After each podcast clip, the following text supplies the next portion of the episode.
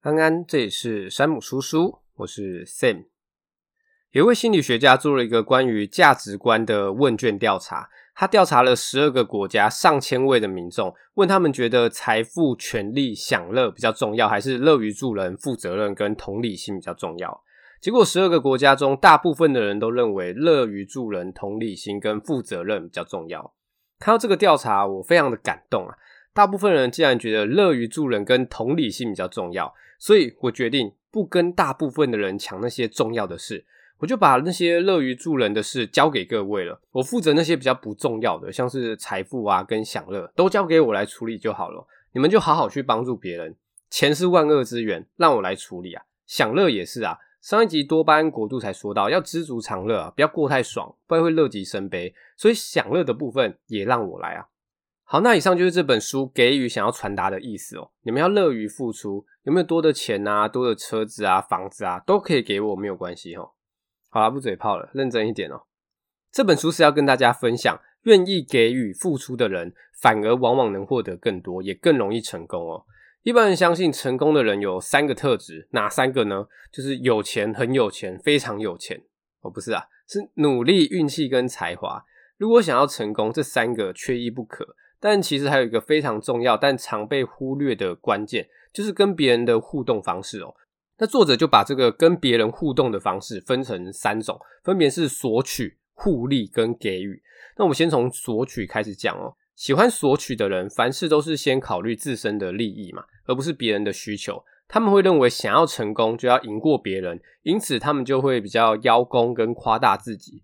那跟索取相反的就是给予。喜欢给予的人就是乐于贡献，属于愿意付出也比较不求回报的类型啊。比较会去关心别人，也比较重视别人的利益哦。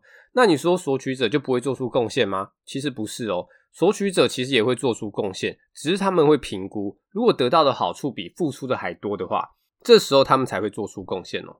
好，那最后就是互利了。其实很少人是完全属于给予者或是索取者，大部分的人都是属于互利者。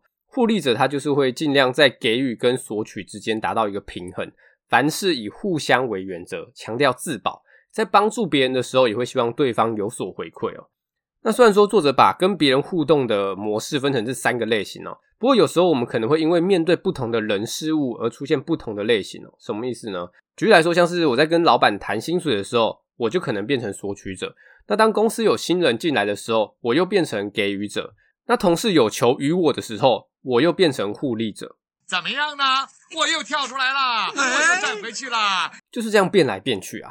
哦，虽然这样说，但有研究证实哦，在职场上，大多数人都会发展出一套主要的人际互动原则。也就是说，在大部分的场合，对待大部分的人都会用相同的模式哦。而每个人选择的模式，就是他们能不能成功的关键哦。那你们觉得索取、给予跟互利这三种类型的人，哪种人最容易成功？我相信聪明的各位已经猜到了，就是含着金汤匙的人最容易成功。不是啊，是懂得给予的人最容易成功哦。根据作者的研究发现哦，在金字塔顶端的人，大部分都是给予者哦。想当金字塔顶端的人吗？呃，其实不用当给予者也是可以啦。那要怎么做呢？就是可以先试着改姓郭，我姓郭，哥窝郭，霸道总裁的传说。我姓郭，没人赚得比我多。好了，不闹了。想要成为金字塔顶端的人之前，我们先来打破一个迷思哦。打破什么迷思呢？相信各位应该有发现啊，身边很少有人是给予者。那为什么大家都不想当给予者呢？其中的原因就是因为我们在工作的时候，容易把职场当成了零和的战场。什么意思呢？就是说我们把职场当成不是你赢就是我输的战场，于是就抱着竞争的心态在面对职场，就会怕说，如果我帮你的话，你是不是就会踩着我往上爬？或是有些人也会担心，乐于付出的话，可能就会被别人利用。有经济学家指出啊，大部分的人都害怕被索取者利用，所以都不肯当给予者。那如果不想被别人利用的话，其实很简单，不是不要付出，而是当个没用的人哦。你没用就不用担心被人家利用了。这样学会了吗？好啦，开玩笑的。重点不是要当没用的人啊，重点其实是社会上没有这么多零和游戏啦。也不要觉得成功就是要踩着别人的尸体往上爬哦。那至于害怕付出会被利用的人呢，推荐你们一个方法，就是五分钟法则哦。这个法则就是在说，我们应该要愿意花五分钟以内的时间帮忙任何一个人。这个五分钟法则，我觉得非常厉害哦。怎么说呢？首先就是怕被利用的问题。你就想，反正只是帮五分钟以内的忙嘛，也不会对自己造成什么负担，就帮忙别人吧。这个很重要哦，因为不会对自己造成什么负担，你才会更愿意去帮助别人嘛。那抱持着这个想法，帮忙完之后，对方会不会回报你，你也比较不会在意，因为就只是帮个小忙而已嘛。而如果对方会回报的话，那当然很好，但没回报其实也不一定是不好，搞不好他受到你的帮忙之后，就把这份善意传递下去，开始帮忙别人也说不定哦。诶，这是真的哦。当身边有一位这样的给予者的话，大家多少都会被影响而开始愿意付出哦。好，那再来，根据《原子习惯》里面有提到，想要培养好习惯，就要让这个习惯轻而易举，这个习惯简单好做，你才会去做嘛。而大部分人都不是给予者嘛，突然叫你们变成耶稣还是圣母玛利亚，当个无私奉献的给予者，其实没这么容易哦。所以五分钟法则就是让帮助别人这个行为变得简单哦，这样大家也比较会愿意去做。那如果各位觉得五分钟太多的话，我觉得三分钟也是可以啦。重点是先试着跨出那一步，当给予者哦。好，那最后这个五分钟法则厉害的地方就是可以帮助你拓展人脉哦。在人际关系互动中哦，大部分人都是秉持着互利的思维，你帮我，我帮你。我如果需要请你帮忙的话，那可能就是要先给你一些好处嘛，彼此交换价值。但其实这样是拓展不到什么人脉的哦。所以，与其交换价值，不如创造价值。那要怎么创造价值呢？就是当个给予者，帮助别人哦。我们应该要把人脉当成是替所有人创造价值的管道，而不是独善其身的工具哦。不要想说要去攀别人，这样可以从别人身上捞到什么好处；也不要想说别人能给我什么好处的话，我再帮忙别人。因为如果你每次都坚持等价交换利益的话，很多不能给你好处的人，你是不是就不会帮了？那这样拓展人脉的速度自然就会很慢哦。有一句话是这么说的。人脉是你能帮助到的人，而不是能帮助到你的人哦。要先学会付出，替别人创造价值，才能拓展你的人脉哦。好，那总结来说，就是先试着跨出那一步就对了。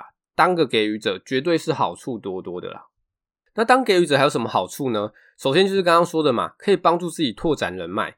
好，再来，有研究指出啊，持续贡献自己的时间跟知识来帮助同事的人，升职加薪的机会会比较多。还有就是话语权。给予者提出来的建议比较容易让人家信服，怎么说呢？假设你今天是一位索取者的话，你提出的想法就很容易被别人怀疑，诶，你是不是居心不良？是不是图谋什么私利？但如果你是位给予者的话，别人就比较会愿意相信你，听你说话。诶，这些好处都是可以帮助自己迈向成功之路的哦。好，那最后一个给予的好处比较特别，就是可以让自己的感情之路更顺遂哦。怎么说呢？其实不管是单身的朋友，还是有另外一半的朋友。我们通常都会想说要提升自己的内在，或是打扮自己来让自己变得更好嘛，目的就是为了要吸引异性，或是让你的另一半更喜欢自己。但这样就导致我们容易把重点都放在自己身上，而忘记付出跟给予的重要性哦。所以提升自己的同时，也不要忘了给予的重要性，这样才能让彼此相处的长久哦。好，那除了在职场上当给予者，或是跟另一半相处当给予者之外，大家也可以利用周末放假的时间去当志工，志工也是给予者哦。那去当志工有什么好处吗？澳洲有一份针对六十五岁老人的研究发现哦，每年当一百个小时志工的人，快乐程度跟生活满意度都会比较高哦。那美国针对成年人每年当一百个小时志工的研究发现，每年当一百个小时的志工可以增加存活率哦。那这个每年一百个小时换算下来，就等于每个礼拜两小时。这两个小时算是恰到好处哦，它不会让你觉得太累，也不会影响到你的生活。每个礼拜只需要花两个小时当志工。你的快乐程度、生活满意度跟存活率都会上升哦。那如果真的都没有时间的话，没关系，捐钱也是可以的哦。美国有人发现啊，捐钱这个行为可以让自己变得更富有。这种奉献的精神可以让自己得到快乐，感受到人生的意义啊，进而激励自己啊，更努力赚钱哦。在小时候，有些人会说，我长大要当医生啊，当律师，因为可以赚很多钱，就可以带家人出去玩之类的。这个想法是不对的哦。应该是要说，我长大要当大慈善家，因为大慈善家才是真的有钱啊！随便一出手都是几千几百万的，对不对？有小孩的朋友们知道怎么教小孩了吗？好啦，总之给予这个行为啊，可以让我们更能感受到生活的意义，还能让我们有一种受人重视的感觉哦。不知道你们有没有听过一句话：“吃亏就是占便宜啊！”这句话是我听我高中老师说的。我那时候想说，三小啊，这是什么干话？但后来发现啊，这句话很好用哦。怎么说呢？哦，假设你如果有事要找同学帮忙的时候，你就跟他说：“哎，帮一下啦。”老师说吃亏就是占便宜耶。那如果别人用这句话来请你帮忙的时候呢，你就可以说：“哎，不好意思哦，我不占人家便宜。”哎，是不是很好用？好，开玩笑的。其实我觉得这本书很完美的解释了这句话的意思哦。怎么说呢？刚刚说那些给予的好处啊，都不会是在短时间就出来了，不会说你现在开始当个给予者，过个几年你的人脉整个变得很广，或是过个几年你就能成功，没有这么快啊。我觉得可以把给予当作是一个小习惯。这个行为在短期来看可能是吃亏的，但是把时间拉长之后，就会发现其实自己一点都没有吃亏哦。持续的做下去，相信你就会发现你生活的各个面向都开始变好，所以才会有吃亏就是占便宜的这种说法哦。这就是我看完这本书之后对这句话的感想啊。那这本书其实还蛮深的，我只是浅浅的讲而已，因为我觉得这本书的核心就是希望大家可以当一个给予者嘛。所以我就比较着重在五分钟法则啊，希望大家听完之后不要想说哦，我还要调整一下心态，诶，改变一下想法，再开始当给予者，不要想这么多，利用五分钟法则先跨出去第一步就对了。我发现，在职场上五分钟法则还蛮好用的哦。怎么说呢？因为我的单位常常会遇到一些奇奇怪怪的事啊，以前就觉得很烦哦，这又不是我要做的。用了五分钟法则之后，就想说啊，好啦，帮忙一下啦，反正也没花多少时间，这样想就比较不会被影响到心情哦。我觉得这是我意外发现的好处啊，因为想法转变了，在遇到一些鸟事的时候，就比较不会觉得这么烦哦。那相对来说，是不是就过得比较开心？算是立马可见的好处啊。诶，总之不要想那么多，先试着做就对了。好，那最后提醒各位哦，不要想说等成功了再开始给予，再来做出贡献，而是要先学会发自内心的给予，才能帮助你迈向成功之路哦。这跟理财有点像啊，就是不要想说等我有钱再理财，而是要先学会理财才会变有钱哦。那也不是说一定要当给予者才能成功哦，索取者、互利者这两种类型的人也可以成功，只不过给予者的成功比较特别，因为给予者通常能创造出更大的价值，因为他们想的不会是只有自己，他们的成功会产生涟漪，带动周围的人，让周围的人也一起飞哦。你们可以想看看哦，假设当你身边有一个厉害的给予者的时候，你们会不会希望他可以成功？诶，肯定会的吧。那当身边人都希望给予者成功的时候，那给予者自然就比较容易成功哦。这算是一个正向的循环哦。其实我做这个节目，你们有没有觉得我就是在给予了？我帮大家整理重点，再分享给大家。但其实当初我内心不是这样想的，我是以一个互利者的角度来做这个节目。我想说，我提供一个服务，让大家可以节省时间，快速了解一本书在讲什么。只要我的服务够好，能帮到人够多，我就能靠提供这个服务来赚钱。但我在做 Podcast 之前，听百灵果说，我不要抱着赚钱的目的进来做 Podcast，我就不信邪啊，头很铁，就是要做。我还幻想一个月如果可以从那边赚个好几万块，再加上我本业的工作，哦，可以说是相当的舒服啊。